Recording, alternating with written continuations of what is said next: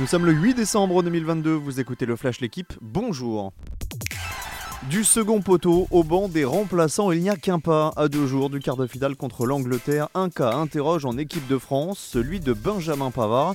Titulaire lors du premier match contre l'Australie, le joueur du Bayern avait coûté un but sur une grossière erreur de replacement. Conséquence, Pavard n'est plus titulaire en bleu, ni même numéro 2 à son poste, doublé par Koundé et Dizazi.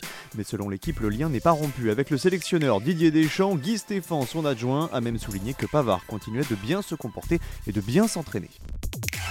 L'OL garde espoir en Ligue des Champions féminine. Les Fenotes ont facilement dominé Zurich hier soir pour le compte de la quatrième journée de poule, 4 buts à 0.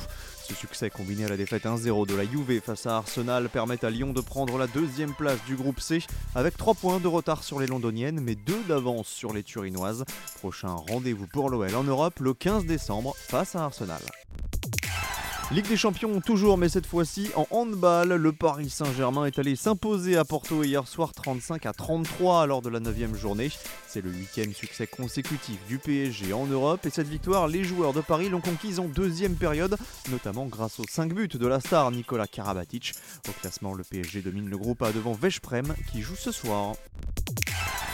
Ce pourrait être une petite révolution dans le monde du sport. Thomas Bach, le président du CIO, ouvre la porte aux athlètes russes et biélorusses mis au banc depuis le mois de février des suites de la guerre en Ukraine. Il estime que les sportifs, je cite, ne peuvent être punis pour ce que font leurs gouvernements. Le sujet sera en tout cas débattu lors du 11e sommet olympique ce vendredi à Lausanne. S'y rendront les membres du CIO, les représentants des fédérations internationales et les comités nationaux olympiques chinois, américains et russes. Merci d'avoir écouté le Flash l'équipe. Bonne journée